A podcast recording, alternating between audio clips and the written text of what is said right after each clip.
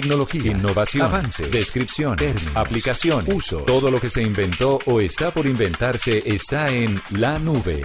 Aquí comienza la nube. Tecnología e innovación en el lenguaje que todos entienden. Bueno, bienvenidos una vez más a la nube. Estamos ya aquí listos con eh, W Bernal con las buenas noches. Buenas noches, don Andrés. Buenas noches a todos los que nos acompañan a esta hora con la nube. Serán 30 minutos de información tecnológica, innovación, emprendimiento, mejor dicho, los gadgets que usted necesita para hacer su vida más fácil gracias a la tecnología. Y pues eh, no siendo más, arranquemos con un recomendado que creo que usted tiene listísimo. Claro que sí, se acerca la sexta versión de Colombia Startup and Investor Summit la edición 2018 que se va a realizar el 9 de noviembre en las instalaciones de la Cámara de Comercio de Bogotá en la sede El Salitre la convocatoria para postular los modelos de negocio más, innovadores del país y pues toda esta región va a estar abierta hasta el próximo viernes 31 de agosto. Así que si usted quiere participar del Colombia Startup and Investor Summit, pues debe inscribirse antes del próximo viernes. Vea que se lo estamos diciendo con bastantes días de de como de, de, tiempo, pues tiene mucho tiempo para que usted eh, tome la decisión y se inscriba. La inscripción es a través del el sitio web www.colombia-startup.com.co. Al final se va a seleccionar a los mejores 20 emprendimientos con el fin de darles eh, eh, la exposición y la oportunidad de entablar relaciones, pues que obviamente generen valor agregado para ellos. Así que si usted tiene esa iniciativa y quiere inversores, quieren que lo apoyen, pues vaya proponiéndose en www.colombia-medio startup.com.co. Y ese fue mi recomendado de este viernes aquí en La Nube. Por ahora, entonces vámonos con otras noticias que son muy, o han sido muy importantes en el mundo de la tecnología. En La Nube, titulares. Google bloqueó varios canales de YouTube y otras cuentas por difundir una campaña de desinformación vinculada a Irán. En total fueron bloqueados 39 canales de YouTube con videos que habían sido reproducidos más de 13 millones de veces en Estados Unidos. Además desarticuló 6 cuentas en Blogger y 13 en la red social de Google. Spotify lleva sus listas de reproducción al escenario. La aplicación de música por streaming lanzó una serie de conciertos que destacan las historias y las voces detrás de sus artistas. Su gira denominada Viva Latino, o como la lista de reproducción de música latina más popular de la plataforma, inició este jueves su recorrido en el All State Arena, donde se presentaron artistas como Daddy Yankee, Bad Bunny, Becky G, Joel and Randy y Nati Natasha. Apple iniciará el rodaje de la serie de ciencia ficción Fundación de Isaac Asimov considerada la mejor novela de ficción de la historia. HBO, Sony, Warner y Fox también estuvieron en la contienda por obtener estos derechos de la serie, que hoy es propiedad de la compañía de La Manzana. Se dice que esta podría llegar a finales de 2019 o 2020. IBM ha presentado y patentado un nuevo sistema inteligente que permitirá repartir café a sus trabajadores en áreas de la empresa a través de drones que dispondrán cámaras y sensores que podrán surtir de cafeína a los empleados. La patente fue registrada desde el pasado 7 de agosto. Arroba la nube blue. Arroba blue radio Síguenos en Twitter y conéctate con la información de la nube. En la nube, las noticias del mundo tecnológico. Ayer se nos pasó un dato no, mayor, no menor y era el Día Internacional del Hashtag. Ah, sí, señor. Ayer se conmemoraba el momento en el que Twitter, que fue la que lo, lo como que lo arrancó, lo posicionó, lo posicionó a, sonar en todo el mundo digital. Armó el tema del hashtag, del famoso numeral. Sí, que es con el que se supone las plataformas sociales agrupan temas de conversación y que al mayor mm, volumen de menciones a esa palabra seguida del hashtag o el numeral, pues eh, se hacía tendencia o trend. Exactamente. Pero hay, un, hay, algo que me parece curioso y es ver cómo eh, el invento de una red se volvió eh, el estándar para las demás.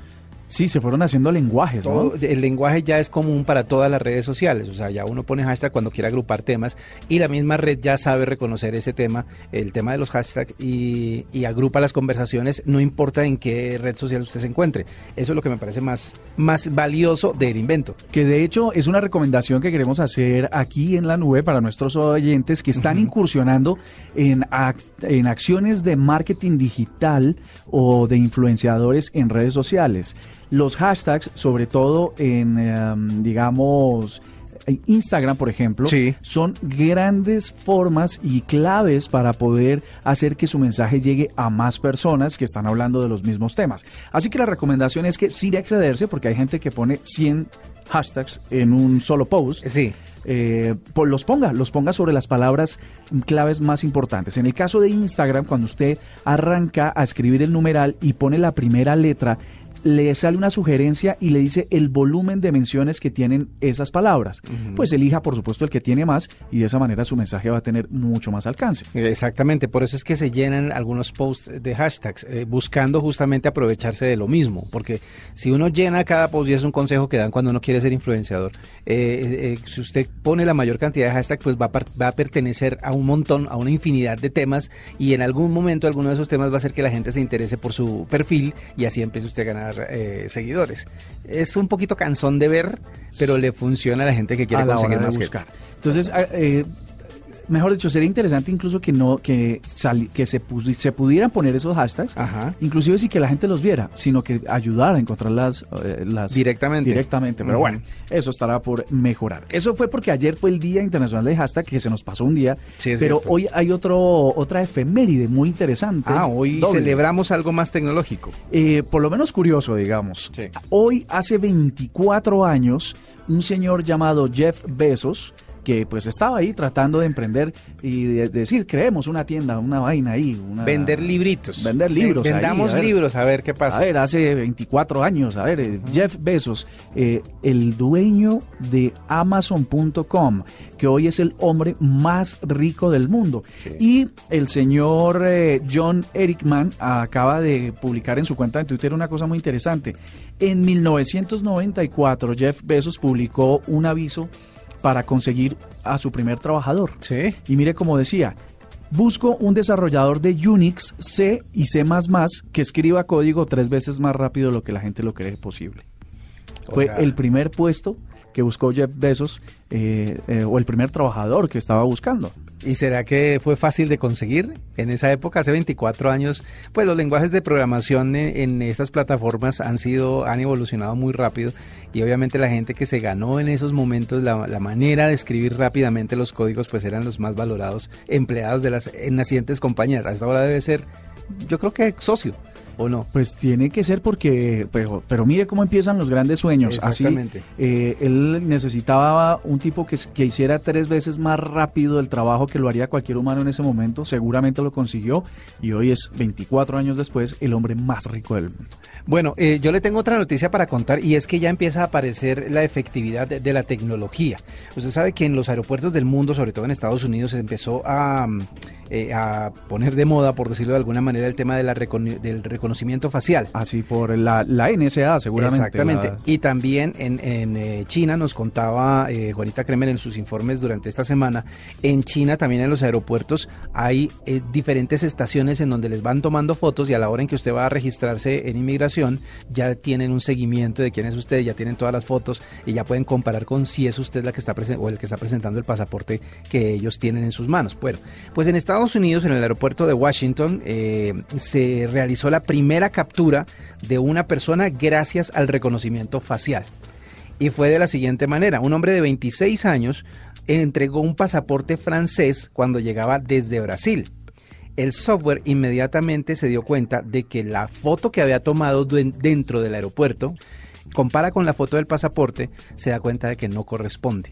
Es decir, no necesariamente es verlo a usted como usted, no sé si se ha dado cuenta que algunas veces en los pasaportes, la persona de inmigración mira el pasaporte y lo mira usted. Mira el pasaporte. No, la primera persona que lo mira uno es el guarda de seguridad, que no vamos a menospreciar, por supuesto, su trabajo, Claramente. pero que con cara de, sargento mayor del ejército o general de la República, lo mira uno de arriba abajo y lo compara con la foto del pasaporte. Pues resulta que el hombre terminó siendo de la República del Congo en la base de datos ya estaban varias fotos de él y comparando las fotos con la foto del pasaporte no correspondían varios rasgos y por eso fue que se dieron cuenta de que no pertenecía al pasaporte. Siguieron investigando y cuando lo encontraron lo detuvieron, lo requisaron y encontraron su ID en el zapato dijeron, primera captura gracias al reconocimiento facial, a la inteligencia artificial que ya tienen estos eh, sistemas y que pues van a ponerse, estoy seguro, de moda en todo el mundo. Bueno, y llegan las noticias de este viernes musical. Ah, no, musical no, porque Juanita me regaña.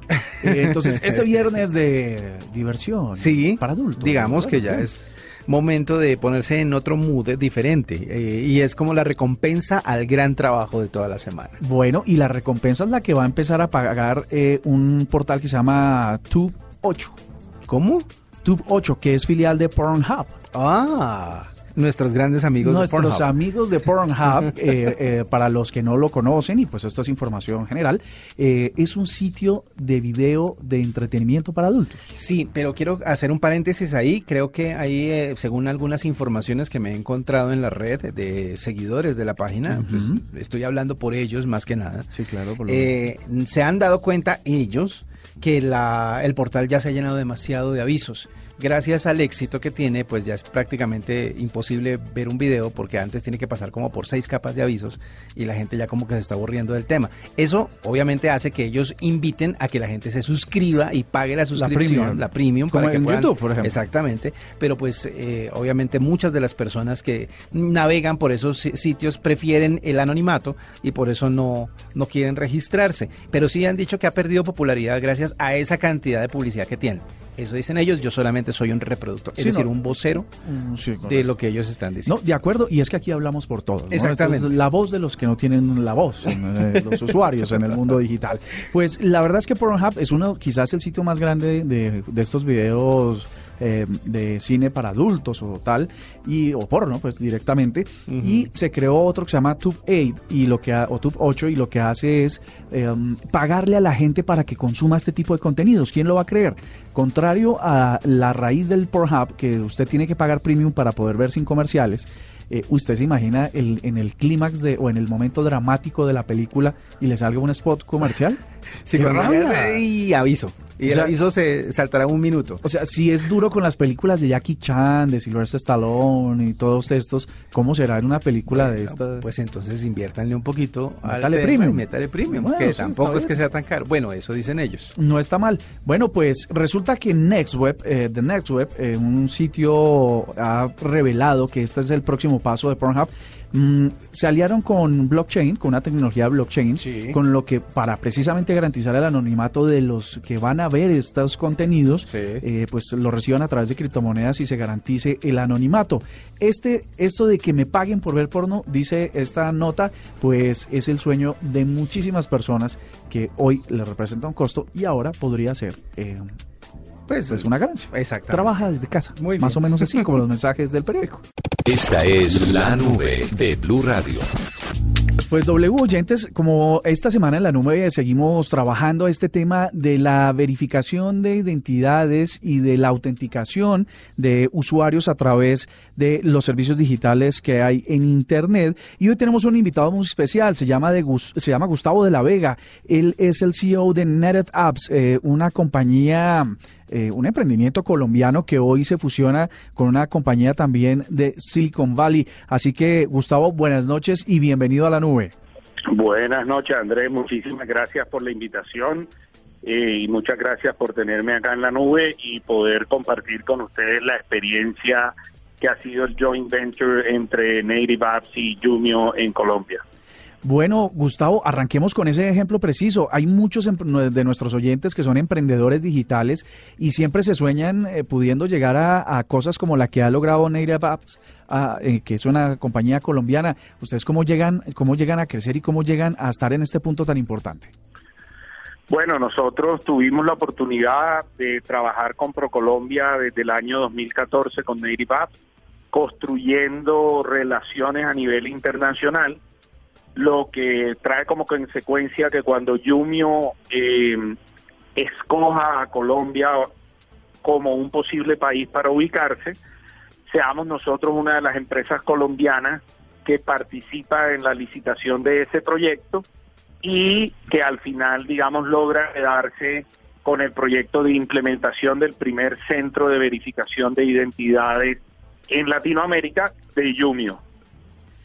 Bueno, Gustavo, y entonces ahora sí, con eh, las felicitaciones, por supuesto, ¿cómo funciona Native Apps eh, en este punto exacto de la identificación de, de identidades? ¿Ustedes a qué industrias le prestan servicios y cómo lo hacen? nosotros tenemos en Native Apps una unidad de soporte y operaciones que presta servicios a empresas terceras, son servicios especializados y bajo esa unidad de negocio nos ganamos, digamos, la posibilidad de trabajar en llave con Yumio. Y nosotros lo que hacemos desde Yumio es validar la identidad de la persona cuando se está dando de alta o cuando está realizando algún proceso en línea. ¿Cómo pasa eso?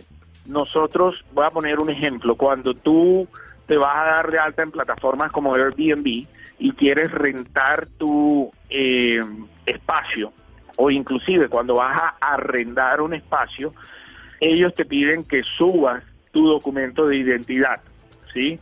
Jumio eh, hace uso de inteligencia artificial, de computación visual y de personas para validar esa identidad. Bueno, en ese ejemplo preciso, digamos, yo soy eh, Javier y subo la cédula de Andrés Murcia. ¿Cómo se hace esa comparación entre, entre un, un, hecho fáctico como es el documento de identidad y uno de difícil comprobación como es quién está detrás del registro? Ok, eso es dependiendo del tipo de servicio que requiera. Y me explico.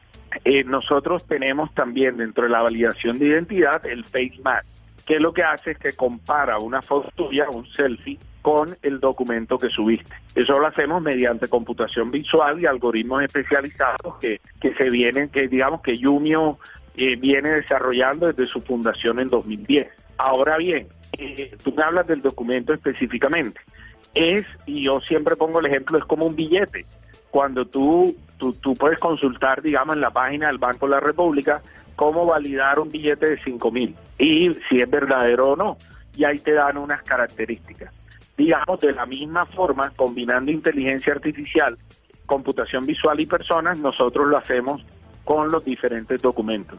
En la actualidad tenemos capacidad para validar 4.000 tipos de documentos diferentes alrededor del mundo.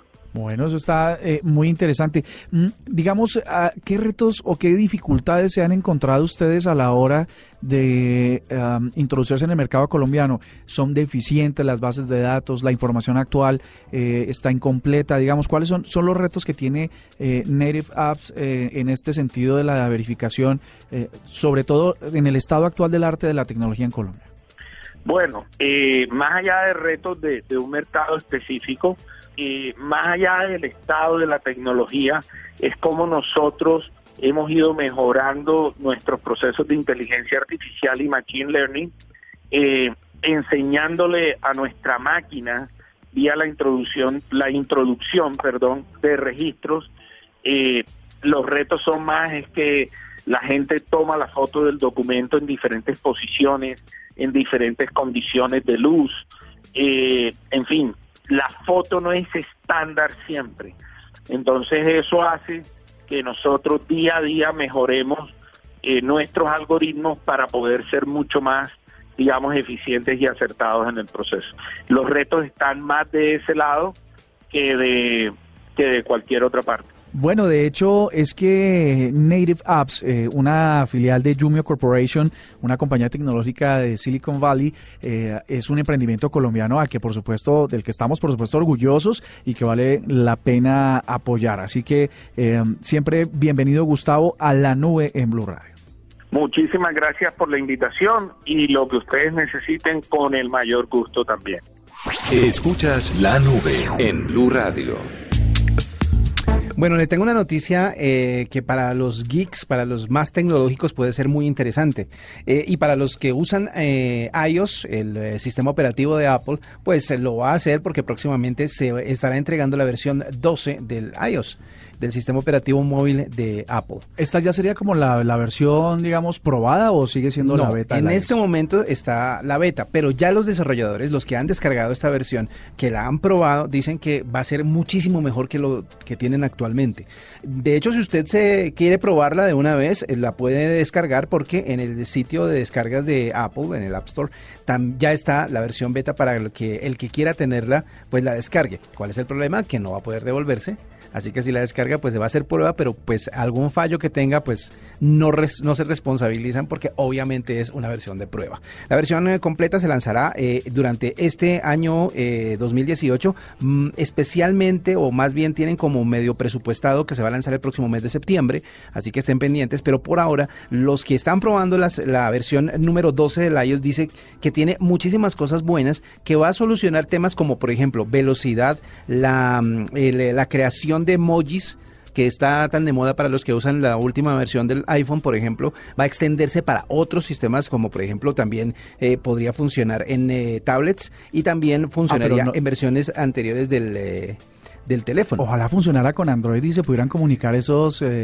los, esos emojis eh, virtuales. Sí, las, las, animaciones eh, creadas para, para usted. Eh, una de las cosas que más le ha parecido interesante a la gente que está eh, probando esta nueva versión del sistema operativo es que tiene, mm, tiene menos problemas la función de FaceTime. El FaceTime funciona muchísimo mejor. El FaceTime, obviamente, para los usuarios de Apple se ha vuelto una herramienta muy buena porque es la manera más común de comunicarse entre Apples. Así que FaceTime mejorado podría ser una de las cosas más atractivas que trae el nuevo sistema operativo, el iOS 12. Así que pues lo eh, esperaremos para mediados del mes de septiembre si las predicciones se cumplen. Bueno, así será. Así que ya sabe, pásese por App Store y descargue y actualice su eh, iOS. En la nube, lo que está pasando. W oyentes, hoy tenemos siguiendo los temas que hemos venido trabajando a lo largo de la semana aquí en la nube. Juanita Kremer, que en este momento se encuentra en algún lugar, así que Juanita.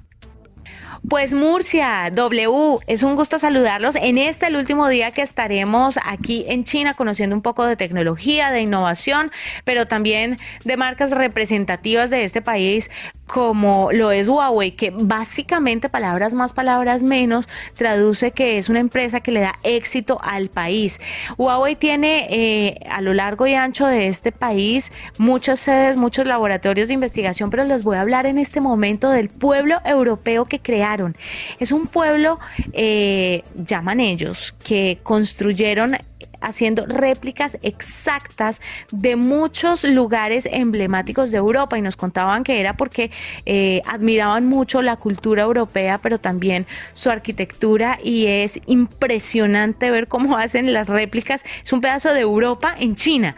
Eh, esto, este pueblo se hizo para pasar parte de las oficinas y que los trabajadores estén allí y que se encarguen de diferentes cosas, pero desde ese punto alrededor del pueblo hay muchísimas edificaciones eh, a las que Huawei le ha invertido para tener a sus trabajadores lo más cerca posible. Este pueblo está ubicado a las afueras de Shenzhen, eh, en un pueblo que se llama Dongguan y ahí estuvimos para ver un poquito de qué se trataba. Vamos a tratar de compartir a través de nuestras redes sociales las fotos de este pueblo europeo de Huawei para que puedan ver de qué es lo que les estoy hablando. Pues les quiero contar para redondear el tema del eh, pueblito europeo que se llama, voy a tratar de afinar mi chino, Xiu Bei Kun, que se espera que trabajen allí 25 mil empleados. Ahora hay 2.500 y estará eh, para personas que se dediquen al tema de investigación y desarrollo.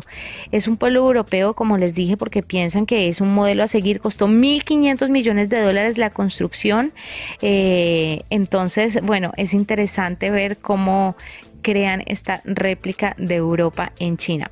Pero hablemos un poco sobre el grueso, sobre lo que nos interesa y sobre un poco la marca y qué es lo que está pensando hacer. Hoy tiene alrededor de 180 mil empleados en 170 países, es el número 70 en el top global de marcas y tiene investigación de diferentes tecnologías en distintas regiones del mundo como Milán, Londres, Rusia, tienen equipos de diseño en Francia, entonces es un montón de gente trabajando para ellos. Pero si ustedes creen que el asunto de los smartphones es lo único a lo que se dedican, están muy equivocados, porque creo que una de las cosas que más plata le da a Huawei es el tema de las redes y de las redes 5G, que según ellos, para algunas regiones del mundo, estará listo y funcionando en su totalidad en dos años, para 2020.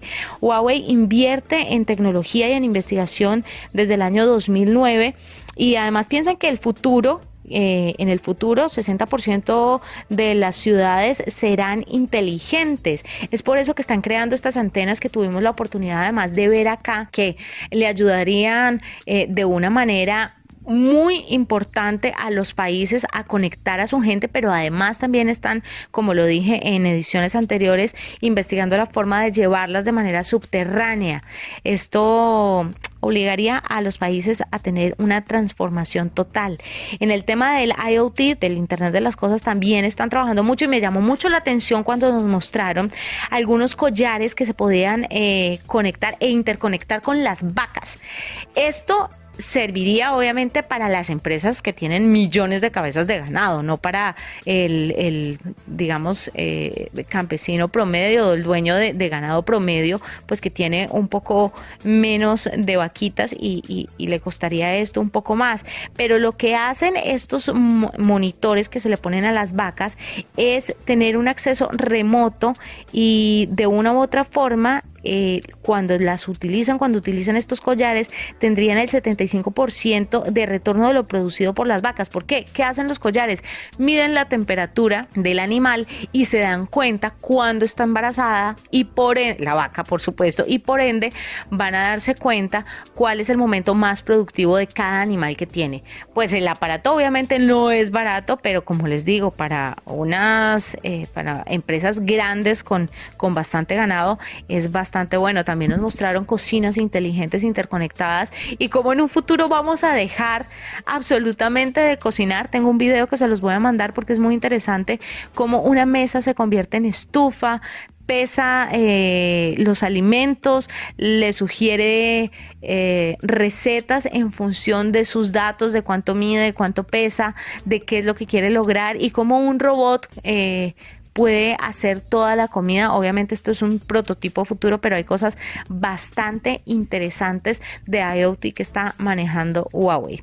Esta es a grandes rasgos todo lo que está pasando. Se nos mostró dos lanzamientos muy importantes. Están em, lanzando, les quiero contar aquí a manera pues muy entre nos, que están lanzando un computador muy eh, importante que además, como han visto la tendencia de todo el mundo cubrir la cámara, pues la cámara ya está cubierta, incorporada en el, en el computador. Entonces es como una tecla y usted simplemente hunde la tecla, sale la cámara, vuelve la hunde y se guarda para evitar el tema de espionaje y todo este tipo de cosas.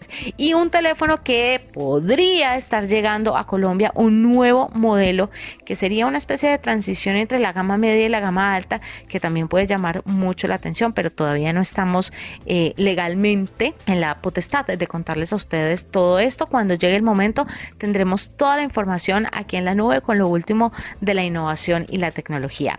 Fue un placer acompañarlos desde China. Seguramente el lunes ya con Murcia de frente voy a tener la oportunidad de contarles un poco más. Eh, sigan ustedes con más información del mundo tecnológico, de la innovación en el lenguaje que todos entienden.